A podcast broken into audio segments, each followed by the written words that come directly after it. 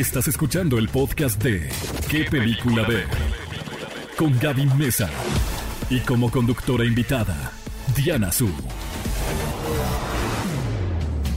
Hey, cinéfilos, ¿cómo están? Espero estén teniendo una mañana fabulosa. Esto es ¿Qué película ver? Un programa diseñado para todos los amantes de las películas, de las grandes historias que llegan a la pantalla del cine. Que, bueno, yo sé que son muchos de ustedes quienes están escuchando en este momento el programa que realmente les gusta el cine y a veces no tienen idea de qué película se estrena cada fin de semana, pero por eso estamos aquí para hacerles la vida más fácil. Y no solamente eso, sino también para platicarles las noticias más importantes que han sucedido en el mundo del cine esta última semana. Que vaya Vaya que llegaron noticias impactantes. Y en esta ocasión en la cabina me acompaña Diana Su. Bienvenida, ¡Eh! Diana. Estoy feliz de estar de regreso aquí eh, contigo, Gaby, en sábado. Qué bonito empezar el sábado escuchándote. Me urge platicar sobre las noticias que traemos contigo. Están picantes, ¿no? Están picantes. Eh, tenemos un montón, además. Vamos a tener que hablar rapidísimo para poder abarcar todo lo que tenemos. Sí, la verdad es que ya ahora que se regresó mucho más el ritmo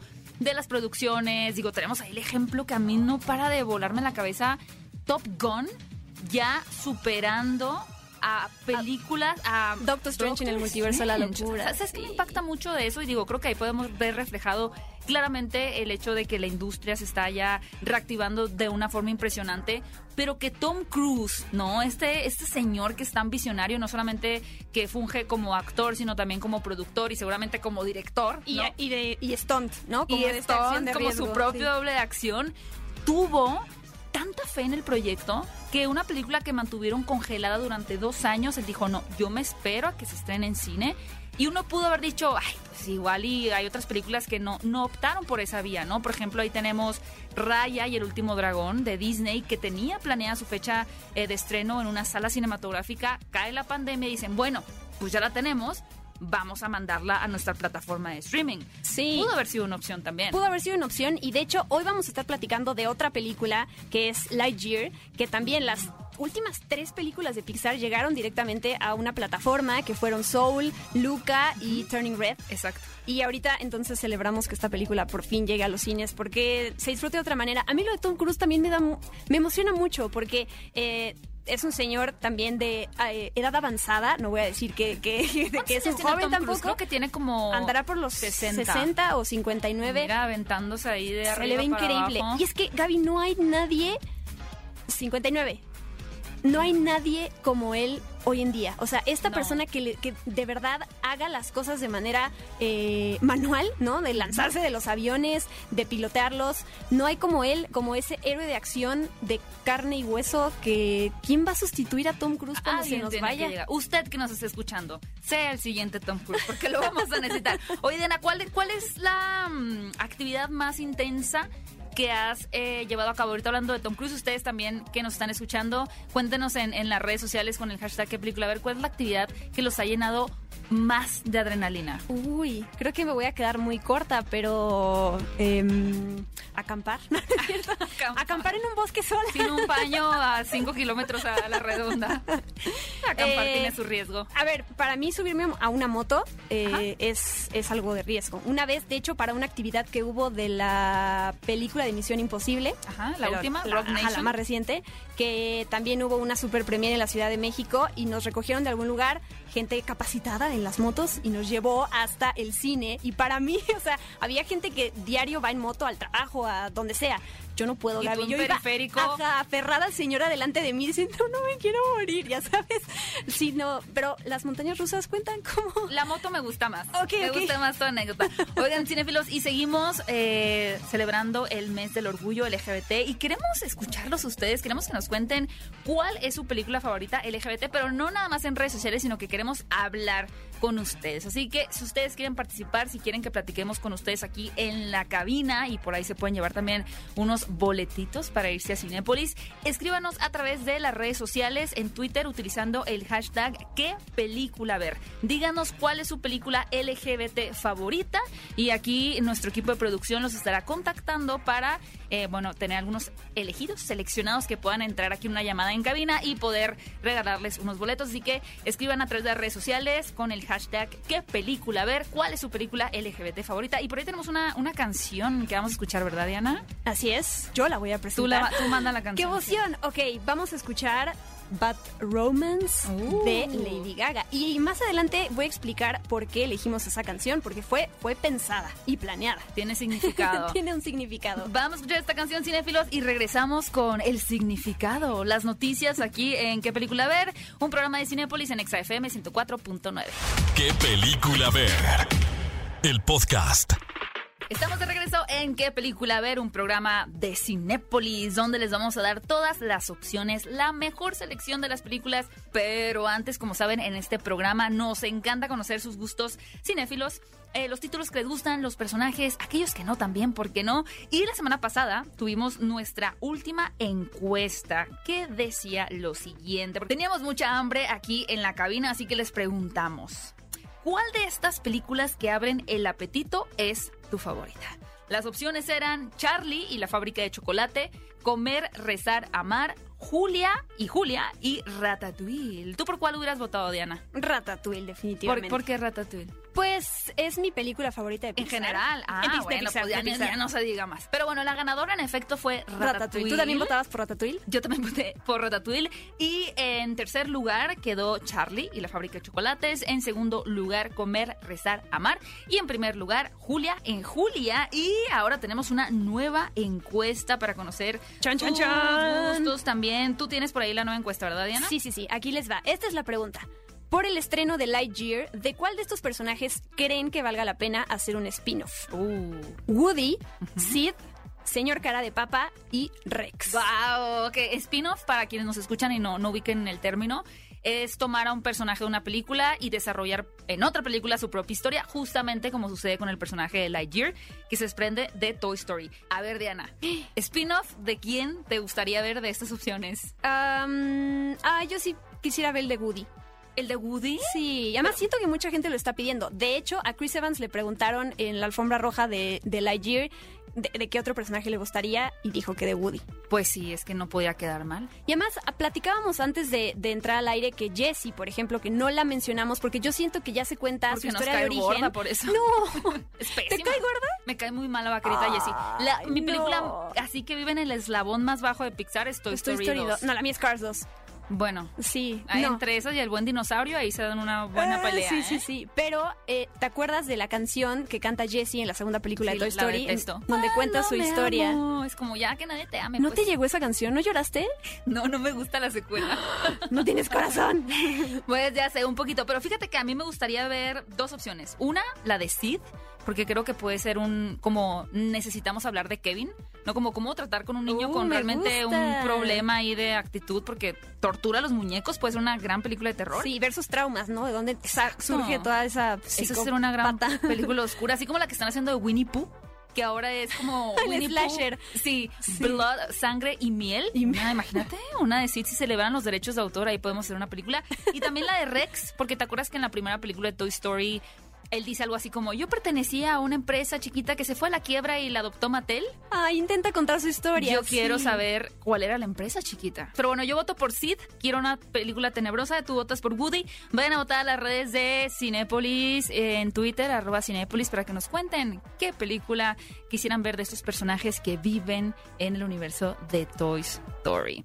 Oigan, y vaya noticia que nos cayó como segunda bomba, ¿no? Ha habido, la primera bomba fue tendremos oficialmente la secuela del Guasón. es un es. hecho. Pero llegan otras, vamos a decir que son la segunda y la tercera bomba. ¿Cuál, cuál dirías tú que es la segunda bomba de esta película? Pero creo que antes de eso hay que aclarar que todavía todo es en estatus de rumor. Todos, sí. ¿no? Porque todavía no se ha confirmado nada. La primera es que hay rumores de que Lady Gaga podría sumarse o está en pláticas para sumarse a la secuela. Todavía no se dice en qué papel. Mucha gente está sugiriendo que puede ser en el, en- en- interpretando a Harley Quinn. Y entonces a mí se me ocurrió esta idea de si ella interpreta a Harley Quinn y sabemos que el personaje es eh, ex psiquiatra del asilo de Arkham y ahí conoce al Joker y se enamoran, son amantes y cómplices bla, bla, bla. De ahí puede salir la canción de Bad Romance. Por eso fue que la incluimos. ¿Viste todo lo que tuve que pensar para poder elegir esta Comandar. canción? Pudiste haber dicho solo soy fan de la canción de Bad Romance. Pero bueno, supuestamente, digo, son rumores, como bien dice Diana, Lady Gaga se integraría a la secuela de Joker. El extra rumor sobre ese es que sería el personaje de Harley Quinn. Mira, la verdad es que yo quisiera ya que fuera otro personaje. Ya han sido bastantes Harley Quinn. ¿Qué tal eh, Poison Ivy? Poison Ivy estaría Puede ser. bien. Piedra venenosa podría ser. Sí. Y eh, la otra noticia a la que nos referíamos, que esta sí dije, ¿what? Pero pensando en Todd Phillips y que él toma el nombre del villano y lo hace como quiera, crea la historia que quiere, es que Joker 2 podría ser un musical. Eso sí me dejó a mí perpleja. Perpleja. Pensé que era un, yo dije, ¿qué día es hoy? No es el Día de los Inocentes, ¿no? Eso cuando es el 4 de abril, ¿no? Sí, hay dos, ¿no? Hay, hay un ¿Y el momento... 28 de diciembre? Eh, Sí, es que hay dos, Son ¿no? dos. Hay como, ajá, sí, hay que Doble. cuidarse. Hay que cuidarse, pero dije no, y busqué en portales oficiales de cine como Variety, Hollywood Reporter, y en efecto se rumora que podría ser un musical. A mí me gusta porque, y aquí lo, lo voy a ligar con otra eh, película que a mí, me, o sea, cada noticia me vuela la cabeza de felicidad y es Barbie. Sí. El live action de Barbie, porque yo sé que ya es tu película favorita, aunque todavía no estrena. Ya, yo sé, es, yo ya sé. está en mi top número uno de la vida entera. Sí. Muy bien, te voy a volver a hacer esta pregunta cuando salga, espero que cumpla tus expectativas, la verdad.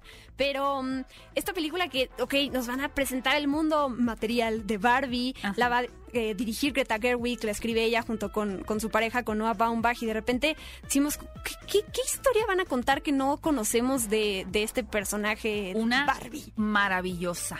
¿Sabes qué? Yo, veo muy claro, tuvimos esta semana también eh, la primera imagen de Ryan Gosling como Ken, que mucha gente estaba comparando con Fred de Scooby-Doo. Decían, ¿qué no es ese Fred de Scooby-Doo? Sí se parece por el tinte de pelo como Claro. medio muy güero, ¿no? Muy, muy, güero, Lo sí. estaban comparando. Pero es una película que, como bien dices, ¿no? ¿Qué nos podría aportar? Las imágenes dejan muy en claro que se están retratando de lleno el mundo plástico, ¿no? Estos elementos exageradamente pop, el color rosa, todo muy estilizado, como muy perfecto. Yo creo que precisamente va a ser un viaje de la protagonista hacia su realidad. Hacia que eso es una fantasía y creo que va a tener ecos sociales, incluso porque al final la directora que también nos trajo Mujercitas y Lady Bird, Lady Bird, y. Noah Bomba, que por ejemplo hizo Frances High, que Historia de hizo matrimonio. Historia de un matrimonio, pues no se van a quedar en, en un nivel así superficial, se van a ir hacia las entrañas, pienso yo. Pues es que ya se sabe algo de la trama porque eh, Simu Liu y Sí. Nkuti, no recuerdo su apellido, que claro es el de Sex Education, ya dijeron que ellos también van a interpretar a Ken. Sí. Y también del otro lado, Issa Rae, junto con otra actriz, van Son a salir Barbies. como Barbie. Entonces yo creo que, eh, o sea, intentando enten- tratar de adelantarme el mensaje que nos va a dar la película, va a ser como todos somos estos, eh, no sé, Ah, como todos que no somos eres único. seres Es como Buzz Lightyear. no como no eres único, sino de todos podemos ser estos eh, ejemplos a seguir, digamos como Barbie, que siempre ha tenido todos estos diferentes trabajos dependiendo de la muñeca que te compras. Creo que eso, y creo que eh, Margot Robbie lo dijo hace mucho sobre la película, es lo que están pensando que va a ser, no va a ser. Entonces también como está padre siempre tratar de especular, pero es como nos van a sorprender y eso es lo que yo espero de esta. Y sale Dualipa, lo tienes, no sé por qué no lo has dicho. Porque lo estaba guardando al final. Ay, te lo robé, Estaba guardando mi-. No, me encanta. La cereza en el pastel. Dua Lipa también, además de los nombres que mencionamos, tenemos a Saoirse Ronan, que también trabajó con Greta Gerwig en Mujercitas.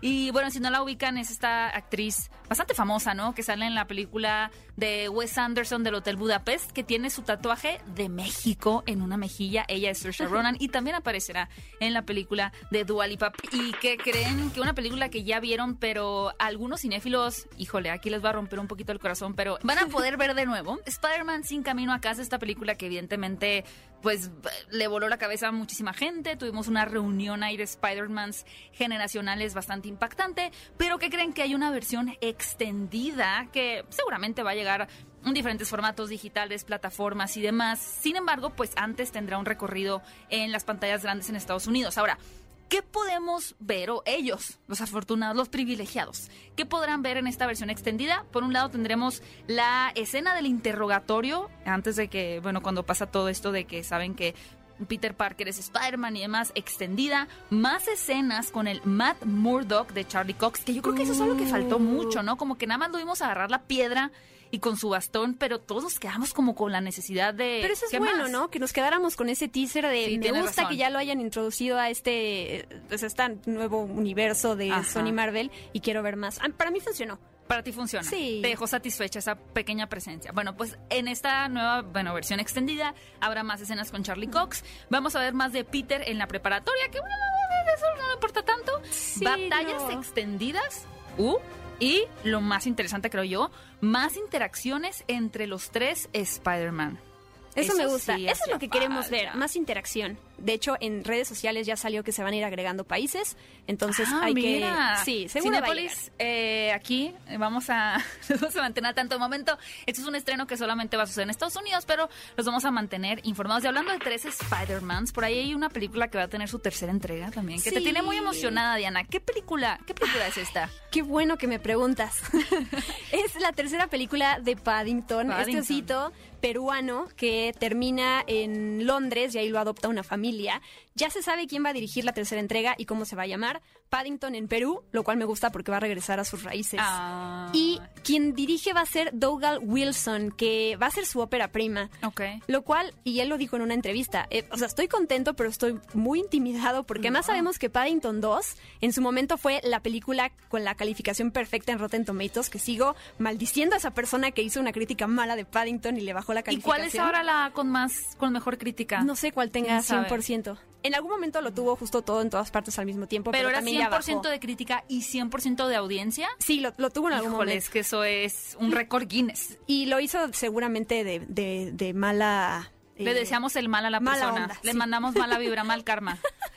En este momento. me- yo estoy contenta porque además la, uh, la primera película salió en 2014, la segunda en 2017. O sea, ya tenemos cinco añitos sin Paddington. Cinco años sin Paddington comiendo su sándwich de mermelada. De mermelada y que nos venga a, a demostrar que la amabilidad puede existir allá afuera. Eso es lo que me gusta de la película. Y es graciosísima. Que en la película anterior el villano era Hugh Grant. Sí, y en la primera era Nicole Kidman. Nicole Kidman es la villana de la primera, ya no Sí. me acordaba. Que no es muy memorable. Creo que Híjole. de sus papeles ese es como, eh, Hugh Grant es mejor. Bueno, vayan a ver Paddington si no las han visto para que se preparen para esta tercera entrega. Y también ah, llega, hablando de directores que van a traer esta película de Paddington, también se anuncia a un director que va a llevar el proyecto live action de One Punch Man. Tú me comentabas que sí has visto un poquito de este anime, ¿verdad, Diana? Sí, yo vi los episodios de la primera temporada porque ya salió una segunda.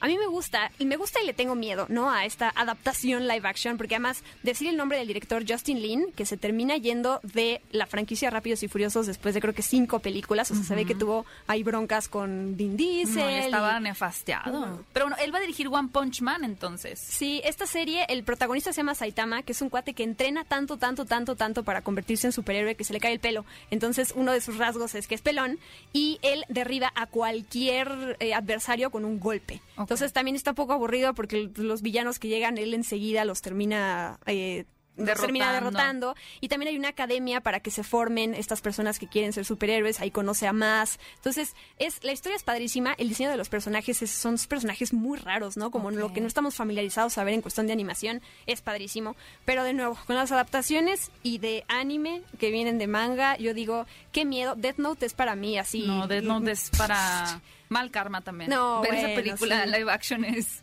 es terrible. Oigan, les queremos recordar que queremos platicar con ustedes aquí en la cabina. Si quieren llevarse unos boletos también para ir al cine, escríbanos en las redes sociales utilizando el hashtag qué película ver y díganos cuál es su película LGBT favorita para que puedan eh, estar con nosotros aquí en una llamada telefónica en la cabina. No te voy a preguntar tu película favorita, Diana, porque pues no vamos a quemar la, la pregunta. ah ok Pero y yo pensando así ah ¿cuál es? Te- tienes tiempo, tienes tiempo, tienes tiempo de pensar. Pero bueno, en lo que mi queridísima Diana piensa, vamos a un corte y vamos a regresar con los estrenos que llegan a la cartelera, que son bastantes. Son bastantes estrenos con Oh, sí. diferentes temáticas y obviamente un estreno más infinito que el resto. Vamos a hablar de él. ¿Qué película ver? El podcast. Regreso en ¿Qué película ver? El mejor programa de cine en la radio. Claro que sí, aquí en Exa FM 104.9. ¿Y qué creen? Que ha llegado el momento de hablar del estreno protagonista de este fin de semana. Se trata, por supuesto, de Lightyear. Mi querida Diana, tú ya tuviste la oportunidad de ver esta película. Cuéntame de qué trata Lightyear. ¿Qué vamos a ver ahora en este universo de Toy Story? Creo que, ah, de hecho, ha sido confuso para la gente entender qué es lo que vamos a ver. La, la- la premisa es así, o esto que sacaron en redes sociales para describirla es, en 1995, cuando sale Toy Story, Andy sabemos que recibe de cumpleaños un juguete que termina siendo Buzz Lightyear. Ese juguete él lo quiere después de haberlo visto en una película. Esa película que Andy ve es la película de Lightyear. O sea, es como si nosotros tuviéramos un juguete de Indiana Jones y, y, y nos cuentan la película de Indiana Jones. O sea, al final es un personaje ficticio porque también está dentro de una película y hay un actor que lo interpreta, pero es esa película que vio Andy cuando era chiquito. Sí, No. y, y es interesante porque al final, como ustedes saben, cuando el, el juguete de Buzz Lightyear aterriza en la cama de Andy, él está convencido de que es un comandante espacial. Sí. Lo que es precioso, y digo aquí, creo que decir que vamos a hablar con spoilers sería un poco absurdo porque pues la película de Toy Story, que me dijiste que es 1994, ¿no? Sí, 95. Bueno, sí. creo que ya hay tiempo de haber visto la película de Toy Story, unos 30 años más o menos por ahí, veintitantos años. Pero lo que es interesante del personaje de Buzz Lightyear, que siempre conmovió y la gente conectó tanto con él, es el arco que tenía de aprendizaje, ¿no? Porque él llega como un engreído, con el ego por los cielos, diciendo, yo soy un comandante espacial, estoy en una misión, ¿quiénes son ustedes? Buenos para nada. Y él, en el momento en que se da cuenta de que no puede volar como él pensaba, ahí se ve muy vulnerable, pero después aprende que sí puede volar, solo no como él creía. Y él adquiere nuevas herramientas que lo hacen entender, uno, eh, sobre el trabajo en equipo y también sobre aceptarse a sí mismo. Y también creo que Toy Story no caduca porque tenemos este choque de generaciones. Buzz Lightyear siendo el juguete nuevo y cool y Woody siendo el juguete tradicional. Y tú lo puedes ver en generación en contra de otra generación siempre. Nosotros con nuestros papás éramos tal vez nosotros los Buzz Lightyear, pero ahora Claro. nosotros millennials, en comparación con los centennials, nosotros somos Woody ya. ¿Tú siempre fuiste Woody o fuiste Buzz? Yo siempre seré Woody. Yo también. Yo Nunca he sido el juguete Woody. nuevo. No. Yo ya he estado obsoleta. Tengo obsoleta desde que nací. Pero este, este encuentro de generaciones es muy valioso. Y precisamente ahora veremos e- ese ego que tenía el personaje. Desde que aterriza en la cama de Andy, ¿de dónde viene? ¿Por qué era tan narcisista? ¿Por qué se creía un comandante espacial? Entonces, la película de Lightyear nos va a posicionar en este territorio de aventura espacial en un 100% completamente asumido, ¿no? En donde incluso vamos a tener estos conceptos del manejo del tiempo en el espacio, En el espacio, de, claro. bueno, diferentes eh, representaciones de monstruos, ¿no? Y creo que eso puede ser muy interesante para un niño que no tenga todo este bagaje que nosotros tenemos de haber visto películas como Interestelar, como The Martian, Hasta Aliens. Alien, Eh, exacto. Sí, eh, creo que hay que pensar que es una película que no es Toy Story, ¿no? Porque si hay gente que llega queriendo ver Toy Story 5, todavía seguimos Ay, en el ya, mismo digo, mundo de los cálmense, personajes. fuimos cuatro. Pero, ajá, es como dejen eso de lado y lleguen con, eh, como con, con ganas de conocer a un nuevo personaje. Porque al final de cuentas, desde la voz, la voz en inglés de este Buzz Lightyear es de Chris Evans, no es de Tim Allen, de este, si es que vieron las películas eh, de Toy Story en inglés. Y de hecho lo hace muy bien, ¿eh? me gustó mucho, yo la vi en inglés con, con eh, Chris Evans. También personajes como Zorg, ¿no? Que nos lo presentaron en Toy Story 2, que ya sé que no te gustó mucho Toy Story 2, pero bueno, conocer también quién está detrás de ese personaje. Tiene un nuevo equipo de, de- de gente que va a trabajar con él en su misión y de una vez anticipo, que ah, es una anticipación muy lógica, pero la gente va a volverse loca con este gatito que presentan en la Ah, película que se llama Sox, que es lo máximo. Precioso. Es Sí. como Chucky con Artudito. No, es la combinación maravillosa. Podría ser creepy. Sí, no tiene, funciona sin batería. Así como. Y fíjate, ahora que lo mencionas también, atención, y me gustó que lo, que lo dijeras, pero es que incluso el Buzz Lightyear de Toy Story podría no ser este. Porque uno es un Sí. juguete que se desprende de una película, pero no es como que el, el personaje de la película se mm, materializó y se convirtió en el mismo. Son, Exacto. son diferentes. Son diferentes. Y los guiños que hay al, al- al- al juguete, ¿no? Como él despliega las alas, cuando empieza a tocar lo que el juguete no entendía por qué no sirven sus botoncitos y por qué no lanza rayos láser, ¿no? Y piensa que no hay vida inteligente a su alrededor. Está todo eso. Pero al final sí es una película que, que cuenta su propia historia, ¿no? Que, que los niños que creo y me imagino que van a quedar fascinados de ver este personaje, de ver esta la animación también. O sea, si es algo de Pixar que cada vez se superan, es la animación. Sí, tienen que Lo parar. sabemos. O sea, luego ya va a ser espeluznante porque van a ser idénticos a los humanos y eso va a empezar a ser un poco aterrador, pero sí, visualmente la película es muy bonita Sí. y para que la puedan disfrutar en todo su esplendor, esta película se encuentra disponible en todos los formatos en Cinépolis por si la quieren ver en IMAX, en VIP, en 4DX, ustedes van a poder verla en tradicional, por supuesto, así que no se pierdan el estreno de Lightyear que ya llegó este fin de semana a la cartelera y wow, también llegó una película que para mí es la película que de verdad, más allá que Doctor Strange, más, híjole, empatadita con Top Gun Maverick, esta película no se pueden perder en la pantalla grande, que es todo en todas partes al mismo tiempo. Diana, tú ya tienes bien manejada la sinopsis. Tenemos a esta familia asiático-americana ¿Sí? que eh, no es feliz, ¿no? Cada No quien en sus diferentes relaciones, la mamá con la hija, con el esposo, con el papá, no son felices. Bueno, la mamá es la más conflictiva, sinceramente. Claro, ella es la que, la que se ve que de verdad eh, le pesa su vida, ¿no? Tienen una lavandería, tienen muchos problemas eh, económicos Con, con Hacienda. con Qué Hacienda. miedo. Sí. Y además con quien interpreta a la, a la mujer de Hacienda, que es Jamie Lee Curtis. Que Qué miedo por dos. Qué miedo por dos. Y de repente están justo en una, como una especie de auditoría, se podría llamar. sí. Y a se le presenta a ella en el elevador su esposo, pero resulta que no es su esposo de este universo, sino de el multiverso, ¿no? De algún otro lugar que le dice, oye, tú eres la elegida para salvar a todo el multiverso de un caos. Entonces, obviamente, ella se saca de onda, trata de seguir con su vida, él le deja una lista de reglas y le dice, haz esto y el otro, se logra conectar con él y entonces la película se amplía a eh, presentarnos diferentes realidades con estos mismos personajes y cosas muy extrañas, muy locas, muy, em, ¿cómo más le podemos llamar? Surreales, si puede Sí, ser, y absurdas. Es absurdo con emotivo, es un despliegue de diferentes géneros cinematográficos, pasando por el terror, la comedia, las artes marciales. Es una película absurdamente perfecta, diría yo. Es una belleza y, Y- es un paseo emo- emocional también. Y además voy a decir algo a lo mejor que no, tiene, no tendría sentido, que es absurdamente lógica. Es ¿no? muy lógica. Es muy lógica, o sea, todo al final tiene sentido. Hay que ser pacientes, o sea, son de esas películas que te retan a, no estoy entendiendo, me está sacando de quicio, eh, ¿qué es esta cochinada que estoy viendo? Y termina no, a la mí no película. me pasó eso, ¿eh? A, a mí al principio, de hecho, ¿Sí? a, mi, a mi mamá le pasó. O sea, yo lo, lo- lo platico por la gente a la que al principio digan como, ¿qué es esto que me recomendaron? ¿Qué, qué clase de película experimental es esta? Y de verdad que es tan única, sí extraña, o sea, eso no vamos a dejar de decirlo, pero tiene tantas, te, te hace pasar además de por los géneros, por tantas emociones, Mm. Que, o sea, sí es, sí es la mejor película del año. Y les recuerdo que esta película tiene garantía Cinépolis, es decir, que está garantizado que ustedes van a salir realmente conmovidos y, como dicen los españoles, flipando.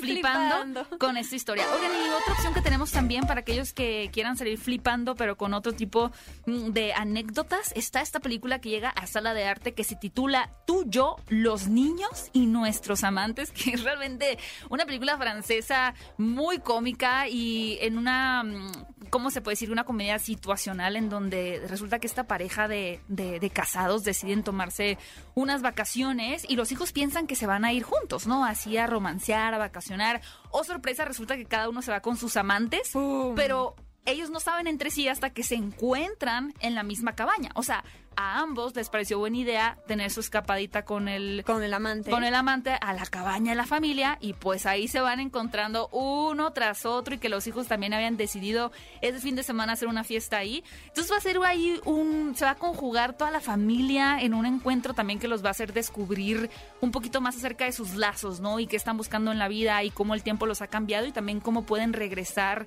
a ese núcleo que, que quizá los unió al principio. Entonces, si ustedes son eh, amantes de comedias y particularmente comedias francesas, no se pueden perder en Sala de Arte Cinépolis, tú, yo, los niños y nuestros amantes. Y también, mi querida Diana, tenemos este estreno de George Michael Freedom. Así es, George Michael Freedom Uncut, que es un documental sobre la vida de este eh, artista, de su carrera, de la grabación de su aclamado y exitoso álbum Listen Without Prejudice Volume 1, que tú conocerás además eh, la canción de Faith. Have faith. Ah, claro.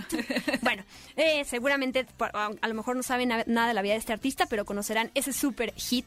Y lo conmovedor o también como el distintivo que tiene este documental es que está narrado por el propio cantante que participó antes de que falleciera. Oh. Entonces, también siento que para los fans de él, poder escucharlo y poder conocer un poco más de su vida contada a través de su voz va a ser muy conmovedor. De una forma directa. Oigan, y les recuerdo que para todos aquellos que estaban esperando esperando ansiosamente esta película de thriller, de terror, de suspenso, misterio llamada El teléfono negro. Les tenemos una sorpresa aquí en qué película ver porque tenemos un preestreno. Ustedes van a poder ver antes que nadie esta película. ¿En qué fechas? El viernes 17, o sea, desde ayer y también todo el día de hoy, sábado 18 de junio, a partir de las 7 pm. Esta película tiene también garantía Cinépolis. Y bueno, para resumir rápidamente, tenemos esta película de un secuestrador de niños. Y resulta que uno de estos niños que secuestra eh, en, en estos actos malignos logra tener un contacto con las víctimas anteriores de este secuestrador. Así que es una historia que combina el misterio con lo paranormal y que a muchas películas les ha gustado. Es una cinta bajo la dirección de Scott Derrickson, quien nos trajo la primera película de, Doctor, Strange. Y también tenemos una preventa activa que es Minions. Nace un villano.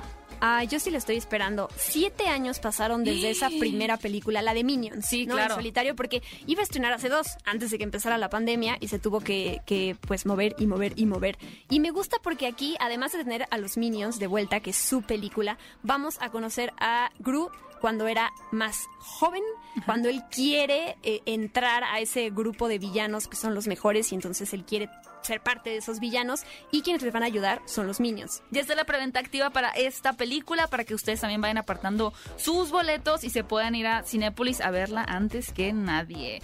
Y cinéfilos, vamos a escuchar un poco de música y regresamos con una recomendación para que ustedes vean en la plataforma de Cinepolis Click que va a estar buenísima para aquellos que no les gusten los Minions pero quieran ver una película animada muy buena, pues aquí les vamos a dar una genial recomendación. ¿Qué película ver? El podcast. Cinefilos, estamos de regreso en ¿Qué película ver? Un programa de Cinépolis aquí en ExaFM 104.9. Estamos felices siempre de tener la oportunidad de platicar con los cinéfilos directamente en un enlace, una llamada telefónica. Y me dicen que ya tenemos a alguien por ahí. Hola, hola. Hola, buenos días. Hola, ¿cómo estás? Bien, ¿y ustedes qué tal? Uy, felices aquí en esta mañanita un poquito de frío, pero estamos contentas. Muchas gracias. Sí, Eh, bienvenido. Muchas gracias, muchas gracias. Estoy aquí escuchándolos y está súper padre el programa y las recomendaciones y todo siempre ha sido maravilloso. Ah, muchas gracias, Osvaldo, qué buena onda. Oye, te queremos preguntar una, una pregunta muy sencilla, ahora que estamos en el mes del orgullo. Queremos conocer tus gustos cinéfilos. ¿Cuál es tu película LGBT favorita? Me gusta mucho eh, Rhapsody Bohemia Ándale. Rhapsody y este Secreto en la Montaña. Ok. Y hay una que se me- no sé si entre eh, en, en el contexto, pero la de Este cuerpo no es mío. Este cuerpo no es mío. Esa creo que no entra tanto. Sí. Mm, ¿O tú qué dirías, Diana? Le está dudando, Diana. No, yo diría que no, pero bueno, entiendo como, eh, cómo lo pensó Osvaldo de es alguien que está experimentando el cuerpo de alguien más. sí. Sí, mm, yo digo que nos quedemos con Secreto en la Montaña y con Bohemian Rhapsody. Me Muy gustó buenas mucho elecciones. que escogieras Bohemian Rhapsody. Creo que es una respuesta que nadie nos había dado. Sí. Y bueno, como, como estamos muy felices con tu aporte en estas películas LGBT, pues te vamos a dar un pase doble para que te vayas a Cinépolis a ver la película que tú quieras. ¿Cuál, cuál traes ahí como medio entre ojos que tienes ganas de ir a ver a Cinépolis? ¿Qué crees que ya me tardé en ir a ver Jurassic? Ok. Ándale. Pero también me quiero esperar a ver Lightyear. Híjole, pues ahí vas a tener ¿Que llamar otra vez? Va a tener otro pase. Sí, muchas gracias Osvaldo por llamarnos. Eh, espero que tengas un muy bonito fin de semana y gracias por haber estado aquí en contacto con, con nosotras y pues que disfrutes mucho tu pase doble en, en Cinépolis. Muchas gracias. Gracias a ustedes que sigan así de padre su programa. Ah, muchas gracias, te mandamos Mucho un gusto. abrazo. Nos vemos. Bye bye. Oigan, cinéfilos, y con motivo del super estreno de Lightyear, les tenemos una sorpresa y es la oportunidad de ganar un póster exclusivo de IMAX de Lightyear, autografiado por el director de esta nueva película de Disney Pixar. O sea, la mente creativa detrás de esta nueva cinta de nuestro comandante espacial favorito firmó este póster y queremos que tú te lo lleves. Lo que tienes que hacer es súper sencillo, solamente tienes que responder a un tweet que vamos a poner en la cuenta de Cinépolis en Twitter. Así que ve a Twitter, busca arroba Cinépolis y ahí vas a encontrar el tweet. Ahora queremos que nos cuentes para ti qué representa el personaje de Buzz Lightyear. Ahora, atención, solamente pueden participar las personas que puedan ir a recoger su premio a un Cinépolis de la Ciudad de México. Así que tengan eso en cuenta y es muy sencillo, respondan ese tweet y pueden llevarse este bonito póster autografiado por el director de Lightyear. Así que vayan a Cinépolis y respondan. Mucha suerte y bueno, que gane el mejor. Y mi querida Diana, nos dicen que por ahí tenemos otra llamada. Hola, hola, ¿quién habla? Hola. Hola, bienvenida. ¿Cómo te llamas? Buenos días. Ana. Ana, qué bueno que estás aquí con nosotras. Hola, estoy muy emocionada. Qué linda, Ana. Oye, ¿desde dónde nos estás marcando? Desde el Estado de México. Eso. Oye, el, el, otro día nos dio una recomendación, también un cinéfilo que nos llamó del Estado de México, de un pan dulce que está muy rico. ¿Tú tienes como algún lugar ahí en el Estado de México que nos quieras recomendar? Porque luego salimos del programa y estamos muriendo de hambre. Igual nos damos una vuelta. en el Estado de México, bueno, realmente sigue siendo Estado de México, pero es como un poco más hacia Querétaro, desviación hacia Pachuca. Ok. Y se llama Gilotepec. Y ahí. Ah, claro. Ajá. Y ahí, bueno, esto es en Semana Santa, pero en Semana Santa se ponen las rosquitas y la nieve y Uy. deliciosa. Gilotepec, Semana Santa, aquí te voy. A ver, muchas gracias, Ana, por la recomendación. Y queremos preguntarte ahorita que estamos en el mes eh, celebrando el orgullo LGBT, ¿cuál es tu película LGBT favorita hasta el momento? Ok, bueno, no es como tal LGBT, pero Ajá. Eh, creo que hace una gran referencia a las ventajas de ser invisible. Ah, muy buena Ay, película, sí. aunque ahora está muy controversial por su protagonista, Por Ezra Miller. claro. Pero sí, justo. que él no le quite el protagonismo No, a- claro a, que los no. otros dos. No, y al gusto de Ana. Es una buena elección. Esa película es muy bonita. Es muy buena, es muy dura, es, es, es triste acompañar como a estos personajes, pero creo que tiene ese final esperanzador, ¿no? Me imagino que por eso también te gusta. Sí, la verdad sí. Además de que siento que es como de las primeras películas que pone a Ezra como en un lugar así de wow, qué buen actores, a pesar de todo lo que esté pasando ahorita. Totalmente de acuerdo contigo, Ana. Oye, como te gustan mucho las películas y los actores, y obviamente por haber marcado aquí a qué película ver a la cabina, te queremos regalar un pase doble para que te vayas al cine, para que te vayas a Cinépolis a ver la película que tú quieras y pues con un acompañante. ¿Tienes alguna película en mente que te gustaría ver este fin de semana? Ay, pues estoy, esto me, me, ahora sí que me pone así de qué pena, pero no he visto No. Top Gun y tengo muchas ganas de verla. ¿Cuál no has visto? Top Gun. Ay, uh, no, pero Bien mira, hecho. esto es a tiempo y créeme que vas así a haber invertido el boleto doble de una manera espectacular. Pues que te la pases muy bien, Ana, y muchas gracias por haber marcado a qué película ver. No, gracias a ustedes. Buen día. Bye, Ana, mucho gusto. Bye, igual. Siempre estamos muy felices, cinéfilos, de escucharlos aquí en la cabina. Estén siempre súper atentos de nuestras redes sociales, en Cinépolis y en Exa, en Twitter, para que puedan ustedes también participar y llevarse un pase doble para irse a las salas de Cinépolis. ¿Qué película ver? El podcast. Regreso en ¿Qué película ver? Un programa de Cinépolis aquí en Exa FM 104.9 y bueno, ya tuvimos aquí las llamadas de algunos cinéfilos que nos platicaron cuáles son sus películas LGBT favoritas, pero yo quiero saber cuál es la película favorita LGBT de Diana Su. ¿Cuál es tu Sí. película favorita? Ya tuve tiempo para pensar, se me vinieron Como varias a la media mente. hora tuviste, ¿eh? Sí, Retrato de una mujer en llamas de Celine Sciamma es mi favorita, que además está en Cinepolis Click. Si no la pudieron ver en su momento en cines, véanla porque es, es una joya. Es preciosa. Preciosa. Yo voy a elegir Carol. La verdad me gusta Ah, también me mucho gusta, de esa Todd película con, con Kate Blanchett y con Rooney Mara, que también pueden encontrar en Cinepolis Click. Y lo que también pueden encontrar en Cinepolis Click es una súper recomendación que escogió mi queridísima Diana Su para los amantes de las comedias ácidas y las animaciones que tengan un toque distinto. ¿Qué películas nos traes el día de hoy, Diana? Rango. Rango. Sí, ya que hoy hablamos de Lightyear, ahorita pensé, si es una película familiar, es- pues sí, pero creo ¿Rango? que... Sí, es, es más para adultos, ¿verdad?